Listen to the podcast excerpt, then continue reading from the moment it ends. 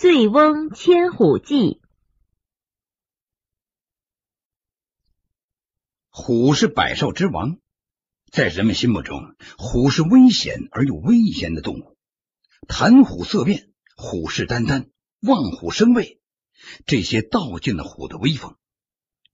人们怕虎也恨虎，因为老虎会吃人。东山老虎要吃人，西山老虎也吃人。没有不吃人的老虎，这些是人们口边上常说的话。因为怕虎恨虎，于是便出现了许多打虎英雄，赞誉他们为民除害。就这样，老虎也就越来越少了。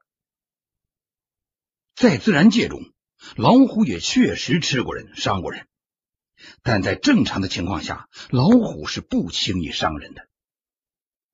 这里要说的是一件千真万确的事儿，它倒能说明人跟老虎可以互不侵犯、和平共处。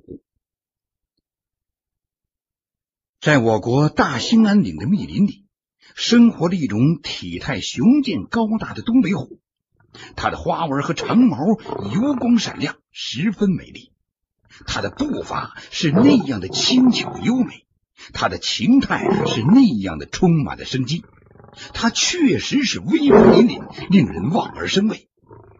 可惜，这珍贵的东北虎，全世界只剩下几十只了，真有濒临灭绝的危险。在大兴安岭，要想看一眼野生的东北虎的风采，可不是一件容易的事儿。而张福才老汉。却把这庞然大物用长腰带扣紧，牵到了家里。这是四十多年前的事了。张福才老汉和老伴儿在大兴安岭一个山坳里种了十几亩薄地，养着一头黄母牛，日子过得蛮不错。张老汉住的地方前不着村后不着店，除了后山打猎的王猎户，没有一个邻居。张老汉没有别的嗜好，就爱贪杯中之物。他跟王猎户常你来我往，喝酒谈心，直到烂醉如泥，才放下酒杯。这一年，张老汉家的黄母牛生了头小牛崽儿，张老汉精心喂养，指望长得壮实些，能赶到牲口市场卖个好价钱。这天傍晚。张老汉在山坡上放牛，王猎户在山头大声喊道：“喂，老伙计，今儿我打了只野鸡，来喝两盅吗？”张老汉一听，应了声：“来喽！”马上又扯开嗓门子喊道：“老婆子，等会儿把牛牵回去。”说完，就上山到王猎户家去了。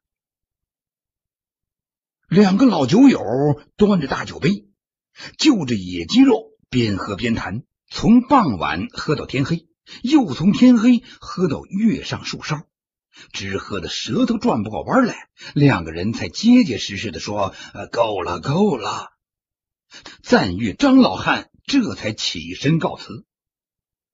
张老汉跌跌撞撞走下山坡，一阵山风吹来，颇有寒意。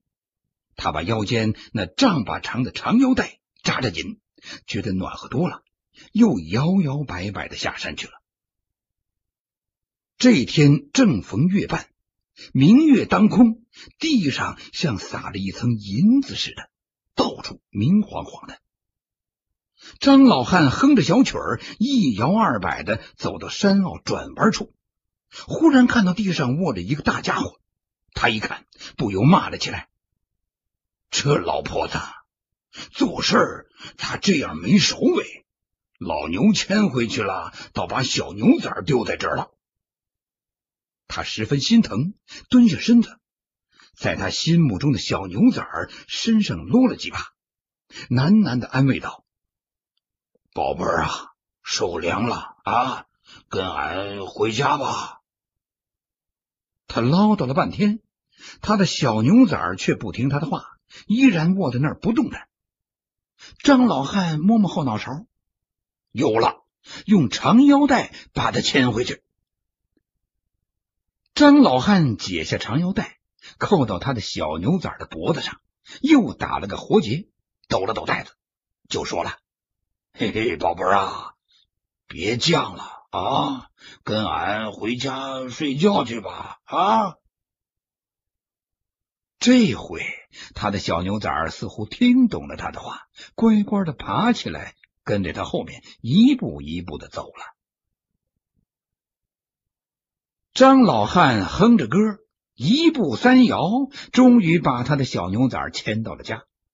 他推开牛棚的栅栏，将他的小牛崽拴到牛栏上，拍拍他的小牛崽的屁股，便进屋睡觉去了。张老汉钻进被窝，没一会儿便打起了呼噜。就在这个时候，他的老伴张大娘忽然听到牛棚里传来一阵骚动。接着便听到老母牛在嗷嗷的叫起来。张大娘不放心的，便点起了灯，到牛棚去看看。张大娘一手端着灯，一手挡着风，来到了牛棚一看，顿时呆住了。我的天哪！一只比小牛崽还高大的老虎，被一根长长的白布带子扣着脖子，拴在牛桩上。黄牛母子吓得缩在角落里，又跳又叫。这老虎呢，舔舔舌头，好奇的看着他们。张大娘在山里住了大半辈子了，见过虎，也听过不少关于虎的传说。他猜准是自己家老头子喝醉了酒，把虎误当了小牛崽牵回来了。他不慌不忙的放下油灯。然后轻轻的摸摸老虎那光滑的脊背，右手颤抖的去解老虎脖子上的带子。诶，张老汉喝的成了醉人，怎么会打什么活结呀？他扣在老虎脖子上的带子打的是死结。张大娘费了好大的劲儿，才将绳子给解开。这个时候。老虎好像有点等的不耐烦了，甩着尾巴，有几下还打到了张大娘的背上呢。老虎脖子上的结给解开了，可是老虎呢，却没有走的意思。他一步一步的走向黄牛母子，张大娘可急了，慌忙的摊开双手上前拦住，又拍拍老虎的脑门说。哎呀，虎大王啊，您老人家从这儿走，从这儿走。张大娘摸着虎头，将他引向门口。老虎走出牛棚，张大娘又拍拍他的屁股，左一声“虎大王”，右一声“虎大王”的说：“哎呀，虎大王啊，虎大王，您老人家受累啦，您慢走，您慢走，走好喽。”张大娘似乎送一位贵客似的，将老虎送出大门。老虎呢，依依不舍，一步三回头，终于消失在茫茫的月夜里。直到这时，张大娘才想起关门，顶着门栓。